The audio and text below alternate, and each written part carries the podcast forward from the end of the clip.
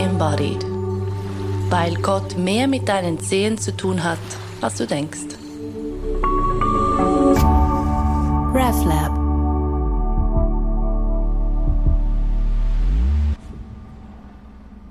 Es ist ein sonniger, eigentlich viel zu warmer Herbstnachmittag. Der Lago Maggiore glitzert unter mir faul in diesem dem Herbst ganz eigenen Licht. Ich bin auf dem Monte Verita oberhalb von Ascona im Kanton Tessin, aber nicht etwa um über die reiche Geschichte dieses Orts zu sprechen, sondern über Tee. Denn am Ort der ehemaligen Künstlerkolonie und Naturheilanstalt gibt es seit fast 20 Jahren auch die einzige Teeplantage Europas und die Casa del Tee, in der Besucherinnen nicht bloß Tee trinken, sondern auch japanische Teezeremonien erleben können. Diese Zeremonie ist nicht bloß ein hübsches Ritual oder die perfekte Art, Tee zuzubereiten. Nope. Es geht eigentlich mal wieder um alles. Oder wie die beiden Inhaber sowie die beiden Betreiber der Casa del Tee auf der Website schreiben, in der japanischen Teezeremonie wird das nach buddhistischen Regeln ideale Moment des Seins geschaffen. Die Casa del Tee ist an jenem Nachmittag gut besucht. Gäste kommen und gehen, stellen Fragen, kaufen Tee für daheim oder trinken welchen im Garten mit der fantastischen Aussicht. Die Teemeisterin Eri Narini Homa empfängt mich im Chashitsu, dem Raum für die japanische Teezeremonie. Sie bereitet eine Schale Matcha-Tee für mich zu, doch das ist viel zu plump ausgedrückt um dem Erlebnis gerecht zu werden. Jede Bewegung hat ihre Bedeutung, die Utensilien werden sorgfältig und liebevoll platziert und vor der Verwendung mit einem Tuch geputzt, das im Kimono-Gürtel der Zeremoniemeisterin steckt. Ich bin fasziniert und gleichzeitig auch etwas überfordert in dieser mir so fremden Zeichensprache.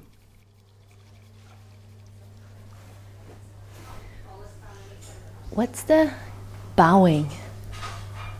When you en- when you first entered, there was a bow. When you placed this lacquer thing down, there was a bow. What's bow is for Japanese people is greeting people and uh, respect the people.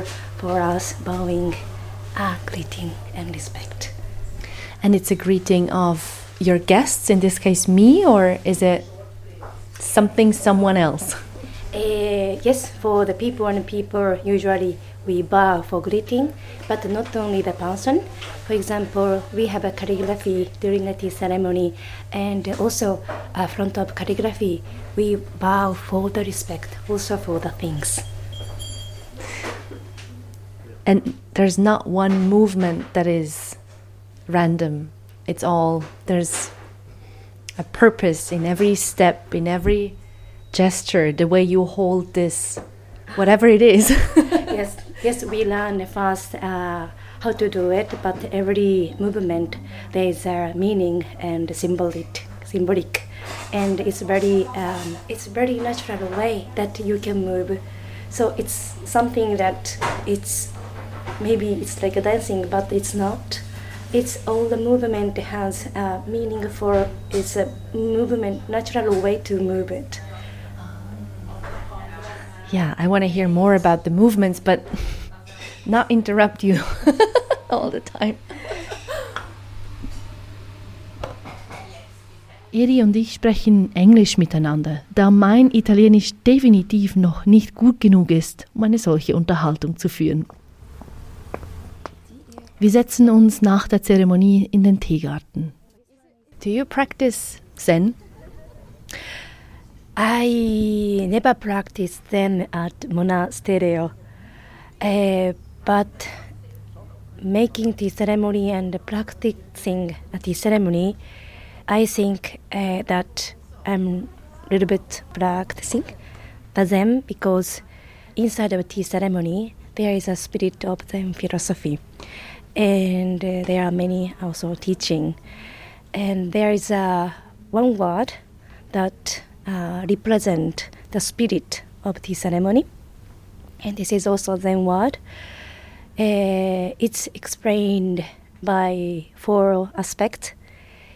In Japanese, we say wa, kei, sei, jaku. wa means harmony, and to have a harmony with the guest and also host is also important, and also harmony with uh, nature. And K means respect. To have a harmony, also it's very important having a, uh, respect each other, and also the respect for the utensil and the things are very important. And say means purity. Of course, we are preparing uh, tea, so it's very important purity for the utensil and the place, but also purity of spirit is we think uh, very important. And Jack means uh, tranquility. The tranquility for the ambience, but also calm spirit. So who learn the ceremony or also who uh, make a host, we really uh, think about this spirit. So I think uh, doing a tea ceremony, learning tea ceremony, also we can learn the spirit of Zen. That I think. Yeah. So, have you ever had guests where it felt like these four principles or these four pillars were not possible and you had to send them away? Uh, no, no, no, of course not. And in Japan, many people go the ceremony. Uh, they learn the ceremony. Also, this is respect for the host. But of course, uh, somebody never learned the ceremony. Of course, can go. And uh, yes, the host have to make a hospitality to the to the guest, but it's not only necessary that always guests know everything, because this is not purpose for this. Yes. When you have people sitting in front of you who are really nervous, how how is that for you? First of all, yes, here especially. Um, many people, yes, uh, from uh, European people, and everybody, almost everybody, is first time that anticipate the tea ceremony. So I also explained, ma, this is just the example that in Japan how to do it, but please just enjoy the the, the tea. And what I really hope that uh, the guest can feel is is a special moment so we think once uh, we enter the gate, so this is other world. So now we are many people are working, and uh, or working at home, working in the office, and uh, so busy. Uh, but once you enter the gate of the garden, of tea garden, so this is kind of other world. So just take off the your thinking or worry or usual things. Just you prepare the having tea. So it's kind of mindfulness. So I really hope that the guests can feel this. So I don't want to make a kind of atmosphere that you cannot wrong, make a wrong. So just be free and please enjoy the tea. So this I want to make the atmosphere. Yes, I really hope that the guests can feel this. Yes. I could I could feel it. Ah, okay. So I don't know about anyone yet else. yes, but for this, of course, um, uh, I'm just still learning, so I have to keep running and make a experience of um, uh, the ceremony also to feel feel how uh, the guests are feeling. To catch this is not always easy, so I need also the training. Yes. Is hosting this ceremony something that makes you calmer or brings you more tranquility? Yes, uh, I am also mother of two children, and before to come here, I'm doing uh, same mother as at home.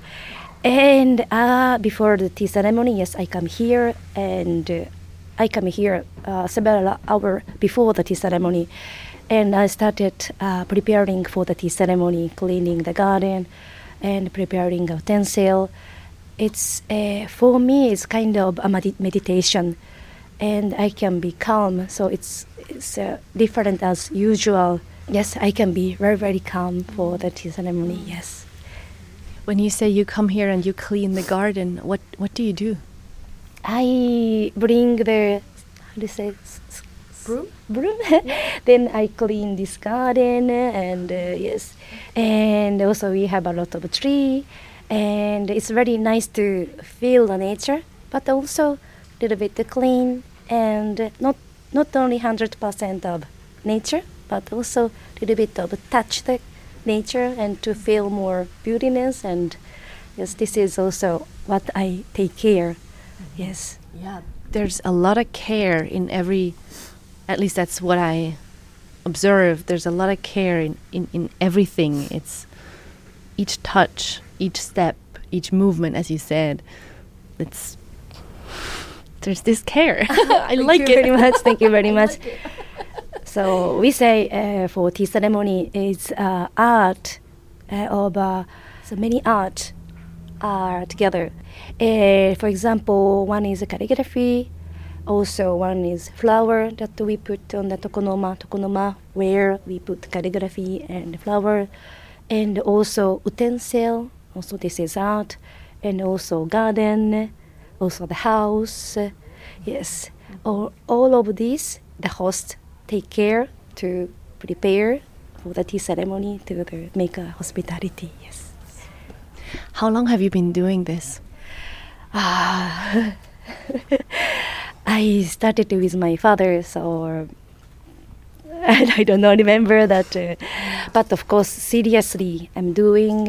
Uh, it's um, maybe ten years ago with my father and. Uh, also with other teacher, and but still on the way. Yes, I'm learning. Yes, And here, I think seven seven years. Yes, eight, seven or eight years. Yes. Wow, it's fast. die Teezeremoniemeisterin Eri Narini Homma lässt sich im Gespräch von Katrin Lange ablösen. Katrin Lange ist zusammen mit ihrem Mann seit 2017 Besitzerin der Casa del Tee. Geführt wird der Ort von Corinne Denzler und deren Mann. Katrin Lange lebt mit dem Tee. Sie hat die Teeinstitution in Bern, den Langgastee, vor gut 40 Jahren gegründet. Was hat sie dazu gebracht, zu finden, der Langgasttee, das lange nicht. Wir expandieren oder wie, wie, wir breiten uns auch ins Tessin aus in dieses Projekt. Genau, äh, äh, schöne Frage, war gar nicht das Expandieren die Idee. Die Idee ist mehr eigentlich in dem Geschäft und in der Familie äh, begründet. Mein Mann und ich sind beide pensioniert jetzt und möchten gerne noch etwas weitermachen mit dem Tee. Und wir sind in Bern in der Übergabe an die Söhne.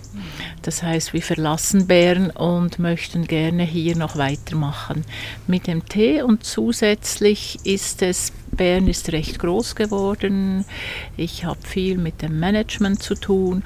Und hier bin ich wieder ganz nahe beim Tee und nahe bei den Menschen im Austausch über den Tee. Und das hat mir von Anbeginn eigentlich am besten gefallen.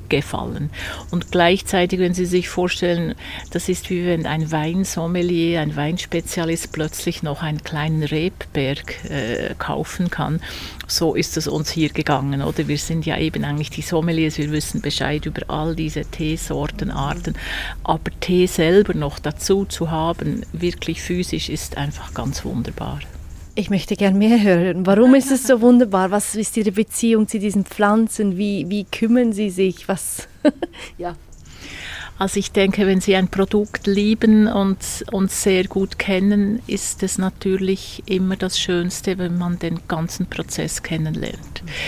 Wir bekommen die Tees ja aus Asien eigentlich schon fertig hergestellt.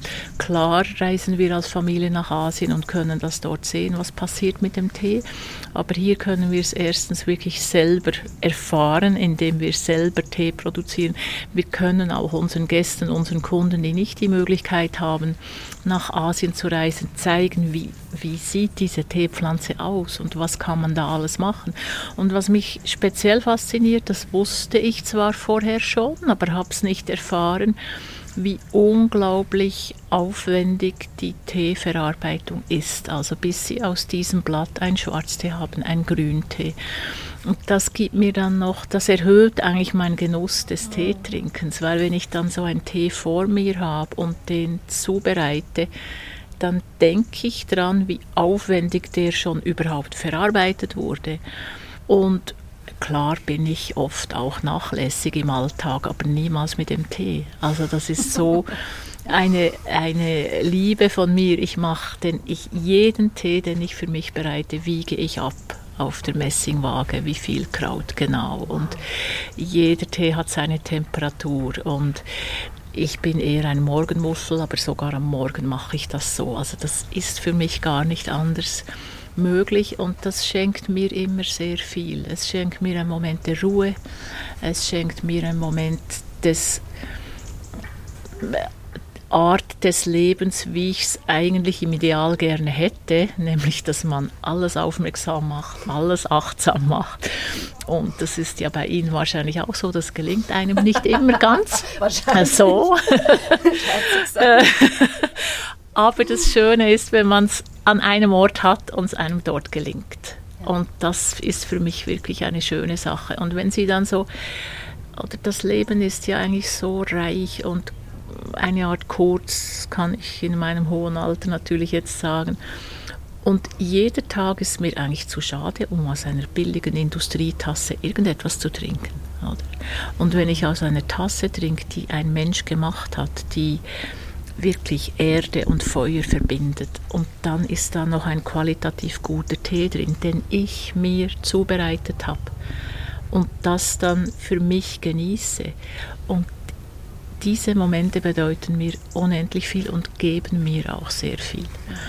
Es gibt einen Spruch in der Familie, als die Kinder klein waren, wir haben vier Kinder, wenn irgendein Problem auftrat, habe ich offenbar früher immer gesagt, komm, wir nehmen schon mal einen Tee. Auf Berndeutsch heißt das, wir nehmen Fanges Tee. Und es gab den Spruch in der Familie, wenn die Kinder unten zur Tür reinkamen, fang Tee. Das ist nicht chinesisch, sondern heißt, irgendetwas ist nicht ganz in Ordnung, wir trinken erstmal einen Tee. Und so erlebe ich den Tee eigentlich im Alltag. Ist das eine Art Ihre Praxis? Ich würde sagen, ja. Ich bin nicht so eine Freundin von diesen Sachen, so ein bisschen übertreiben oder so. Aber eigentlich ja. Ja, eigentlich ja. Ich habe manchmal so die die Idee, ja, ich, meditieren wäre schon gut und äh, Yoga wäre auch gut und so, aber ich bin sehr arbeitsam halt mit den beiden Geschäften. Aber ich stelle dann eben fest, diese Teemomente, und da habe ich viele am Tag, die sind wirklich ein Moment der, der Übung eigentlich und der Praxis, absolut, ja. Wie, wie, wie kommt es? Wie haben Sie zum Tee gefunden, der Tee zu Ihnen? Äh, durch die Liebe, bisschen. durch zwei Lieben. Also meine, meine Eltern haben immer gute Sachen im Haus gehabt. Guten Käse, gutes Brot, gute Nahrungsmittel, auch guten Tee. Also wir haben immer das gepflegt. Ähm, mein Großvater, da die, die eine Liebe kommt aus der Hotellerie, da habe ich eigentlich so die Sensorik auch so angefangen zu erleben. Und die andere Liebe, mein Mann ist Hamburger und hat schon als Kind eigentlich äh, gern Tee getrunken und hat eigentlich sein Geld für Tee ausgegeben. Hamburg war vor 40 Jahren äh, der größte Umschlagplatz für Tee in Europa. Also da begegnet einem der Tee auch wirklich in seiner Form. Und mein erstes Geschenk von meinem Mann war eine Teekanne. Weniger aus Liebe, als dass er bei mir auch einen anständigen Tee trinken konnte. Aber ich habe das dann von ihm sehr aufgenommen, diese Teegeschichte. Es hätte für mich damals auch Wein oder Käse oder irgendetwas sein können. Ich war einfach sehr breit gefächert im Sensorischen als Genussmensch auch und auch geschult auf die Sachen. Aber dass es jetzt der Tee ist, erfüllt mich mit großer Freude. Mhm. Mhm. Hier, der Tee hier, wie den haben ja nicht Sie gepflanzt, nehme ich jetzt mal an. Der war schon hier. Der war schon hier. Das ist unser riesiges Glück, weil die Teepflanzen brauchen mindestens vier Jahre, bis man überhaupt ernten kann. Und als wir hierher kamen, eigentlich um einen Besuch zu machen, wir wussten, dass es hier einen Teegarten gibt, äh, war der damalige Besitzer, der das auch angebaut hat und sehr, sehr schön gemacht hat, war gerade auch am Abgeben und am Verkaufen. Und das war genau der Moment, wo mein Mann und ich so in dieser Übergabsfrage waren, äh, jetzt in Bären und dann hier äh, das gefunden haben. Und wie kommt es, dass äh, im Tessin Tee wächst? Also wissen Sie da etwas über die Geschichte? Ein bisschen nur, also sicher vom Vorgänger inspiriert, weil er ähm, Grüntee war, also die Teepflanze war so seine Leidenschaft auch. Äh, er hat dann daraus eigentlich die, die, die, seine eigene Philosophie auch entwickelt. Und er hat das hier einfach ausprobiert, weil das ein Mikroklima ist. Die Berge schützen vor dem Nordwind, der See gibt ein mildes Klima. Es wachsen andere Pflanzen hier auch, die eigentlich sonst subtropisches Gebiet brauchen. Und deshalb wächst der Tee hier. Und ist es für Sie eher Zufall, dass das jetzt halt auf dem Monte Verita geschieht? Oder haben Sie da eine spezielle Verbindung dazu? Ich habe eine Riesenverbindung. Also ich komme eigentlich halt aus der Hippie-Zeit. Und ich wusste immer von Monte Verita und es hat mich immer fasziniert. Ich war mit 18 wohl das erste Mal hier. Und ähm, es ist tatsächlich ein sogenannter Zufall, aber dass es gerade hier ist, erfüllt mich mit besonderer Freude, weil ich denke, ich setze hier gern etwas fort. Also dieser Geist des Monte Verita, der leider aus meiner Sicht sonst hier ein bisschen verschwunden ist, den können wir hier noch ein bisschen leben. Mit inklusive den Verrücktheiten von damals. Was heißt das? das heißt, dass wir ähm, ja, Unmögliches möglich machen. Also zum Beispiel so etwas ähm, in die schwarzen Zahlen zu bringen, ist nicht ganz einfach. Wir haben äh, wahnsinnig teures Geschirr, was jeder Gastronome sagt, hey, niemals kannst du aus so einer Tasse Tee servieren, das ist viel zu teuer, beispielsweise. Wir sind sehr aufwendig in der Beratung, in der Betreuung unserer Gäste, weil wir das wollen. Und eigentlich gibt es ganz viele Sachen, die würden gar nicht funktionieren und es funktioniert trotzdem. Wohnen Sie jetzt auch hier? Ich habe zum Glück ein Freundespaar. Ähm, wir kennen uns schon sehr lange. Sie sind sehr lange auch schon mit dem Tee verbunden. Sie kommen aus der Entwicklungshilfe. Corinne ha, haben Sie kennengelernt. Und als wir hier das übernommen haben, haben da haben sie noch in Laos gelebt, haben wir sie angerufen, ob sie hier die Geschäftsführung übernehmen können. Weil ich wusste damals, ich kann nicht so schnell weg von Bern kann das von Bern aus nicht führen, auch weil, weil das von der Kultur hier alles ganz anders funktioniert. Das muss man dann noch sagen. Also Tessin ist schon ganz anders schon. Und ähm, das heißt, Corinne und Tobias machen die Geschäftsführung. Bin ich sehr, sehr froh, weil das auch ein Traum von uns immer war, mal etwas gemeinsam zu machen. Weil sie aus der Entwicklungshilfe kommen, haben sie auch dieses Denken von Ressourcen nutzen und probieren und aufbauen und so. Das ist bei ihnen ganz stark äh, verankert. Bedeutet, ich wohne acht bis zehn Tage im Monat hier. Und sonst bin ich noch in Bern, aber das nimmt jetzt zu, dass ich immer mehr hierher komme. Und Sie haben ganz am Anfang gesagt, das ist so diese, der enge Kontakt zu den Kundinnen und Kunden, das macht Sie froh. Das haben Sie so gerne. Warum? Was, was, was ist es genau, wenn ich komme und sage, Sie, ich hätte gerne einen Tee? das ist wirklich eine spannende Frage, weil ich mir ähm, die selber auch oft stelle. Ich finde es einfach wahnsinnig spannend, einem Menschen zu begegnen und zu denken, wie könnte ich jetzt herausfinden, welcher Tee für den oder für die Person perfekt ist. Und da hat man das ganze Programm Vorurteile, äh, die man erstmal abbauen muss. Die hat, ist komisch gekleidet was, und so weiter. Diese ganzen Geschichten, oder die wir alle kennen. Also erstens mal wirklich dieses reine Herstellen. Was ist das wirklich für ein Mensch? Das liebe ich jedes Mal wieder bei jedem neuen Kontakt. Wer ist das? Ohne meine ganzen Ideen, die ich habe. Also im Moment den Kopf frei machen dann äh, muss ja, also ich habe ja dann nicht fünf Stunden Zeit, das muss ja dann einigermaßen schnell gehen und dann diese Person erfassen, fragen und ihr eigentlich als Geschenk machen, dass ich dann aus dieser Auswahl von tausenden von Teesorten einfach den finde, den sie jetzt gerade perfekt finden. Und das ist mindestens so eine Leidenschaft von mir wie der Tee, weil das finde ich so spannend. Das kann ich voll nachvollziehen. Mhm. Mhm. Ich habe mega Lust, jetzt den Tee anzuschauen. Mhm. Danke vielmals. bitte, bitte. Der Matcha-Tee, den mir Eri Narini Homa zubereitet hat, war übrigens der erste seiner Art, den ich mochte. Wahrscheinlich der beste Matcha ever. Und das giftig grüne Pulver habe ich mir natürlich im Ladeli für zu Hause gekauft. Und seither ist das Zubereiten und auf meiner Loggia trinken zum Morgenritual etabliert. Und ich verstehe Katrin Lange und Erina Rini Homma. Tee trinken ist viel mehr als bloß Tee trinken. Danke vielmals fürs Hören. Wir hören uns wieder in zwei Wochen. RefLab